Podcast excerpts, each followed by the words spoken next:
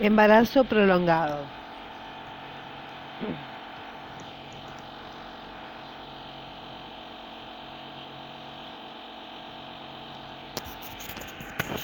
Caso clínico. Embarazo cronológicamente prolongado o embarazo en vías de prolongación. Bueno, los riesgos de embarazo en vías de prolongación y cronológicamente prolongados son para el feto y el neonato los riesgos son la muerte fetal, el SALAM, la, la distosia de hombros por asociación con la macrosomía, aumento de la mortalidad perinatal. El diagnóstico y los requisitos tienen que ser una FUM cierta, para que la FUM sea cierta, los ciclos tienen que ser regulares, no tiene que haber anticonceptivos los tres meses previos y la mujer no tiene que estar dando de eh, lactancia. Y eh, otro para hacer diagnóstico sirve una ecografía del primer trimestre, que es muy importante entonces que las eh, dudas en relación a la FUM se resuelvan en la primera consulta. Caso clínico, algoritmo de diagnóstico. Bueno, eh, fecha de la consulta 20 de septiembre del 2021. Eh, bueno, la paciente Pérez Juana, de 18 años, e ingresa a consultorio para control prenatal sin antecedentes familiares, ni, personas ni personales ni patológicos. Es un embarazo controlado, siete controles, con actividad compleja y, con, eh, rutina de laboratorio dentro de los parámetros normales. Hagamos el control prenatal de Noelia. Bueno, preguntamos la FUM de la paciente tratando de ver la confiabilidad del mismo. Ella refiere que el 30 de noviembre fue entonces una FUM cierta y trajo una ecografía de, de las nueve semanas hecha el 5 de febrero.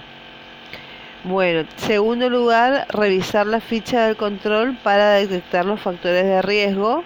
Esta paciente no presenta ningún factor de riesgo.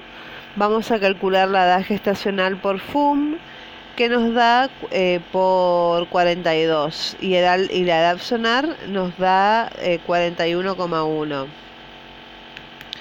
El diagnóstico de embarazo de Noelia es, eh, es embarazo cronológicamente prolongado, porque recordad entonces el riesgo del embarazo prolongado y en vías de prolongación que son la muerte fetal, el sufrimiento fetal agudo,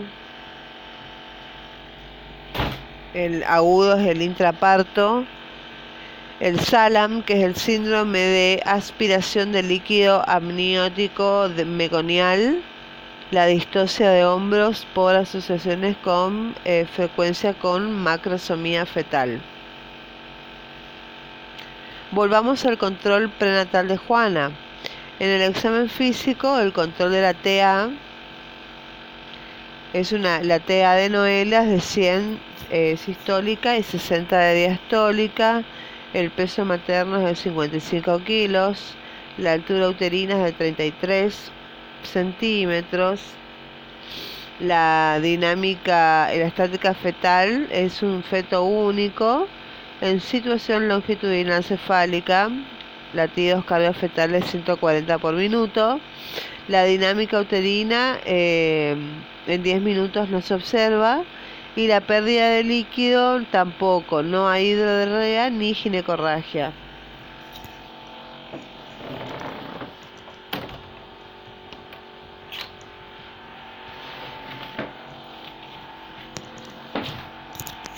La conducta a adoptar es em, terminación de la gestación, derivación a un centro de alto riesgo para evaluar la vía de eh, terminación, que no siempre es necesaria. Eh, la, vía, la vía de, de, terminación depende de la historia obstétrica de la paciente y del estado actual relacionado con la estática fetal y las modificaciones eh, cervicales al ingreso.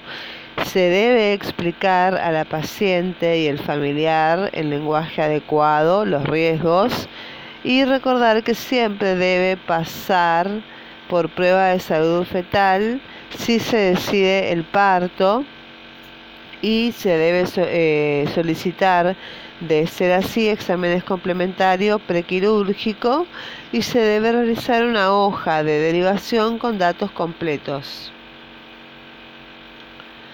El plan de estudios es eh, hematocrito, hemoglobina, coagulograma, electrocardiograma con evaluación, eh, evaluación prequirúrgica y serología completa si no tuviera del último mes BRL y HIV. La derivación de Juana lo hacemos, anotamos la fecha, siempre la hora, nombre y apellido de la paciente y una descripción. Eh, de, para derivación, una paciente de 18 años, primigesta, que realiza control prenatal en la fecha, cursando gestación de 42 semanas por FUM y 41 semanas por edad sonar del eh, primer trimestre y el examen presenta una TA de 160.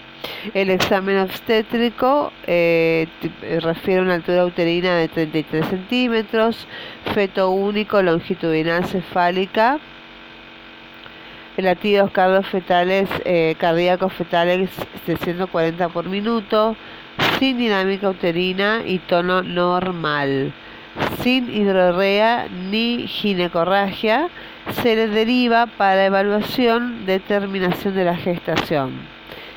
Firmamos y sellamos. Esa es la derivación. ¿Qué hacemos nosotros en la maternidad?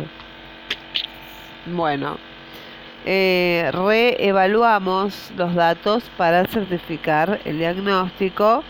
En primer lugar, en segundo lugar, evaluamos los anteriores, los antecedentes obstétricos. Por ejemplo, si tiene, si tiene eh, cesárea, se realizará nuevamente una cesárea. Tercero, se evalúan las condiciones obstétricas actuales como altura uterina, hay que descartar la macrosomía, la estática fetal, si es, si es podálica no va eh, aparte por su, programa cesárea. Se realiza tacto vaginal para determinar el, si el mismo es confiable o no. Y se reúne condiciones para parto, se programa la inducción eh, previa para de, salud fetal, el PTC con oxitocina y que de dar negativa continúa con la inducción. ¿Qué pasó con Juana?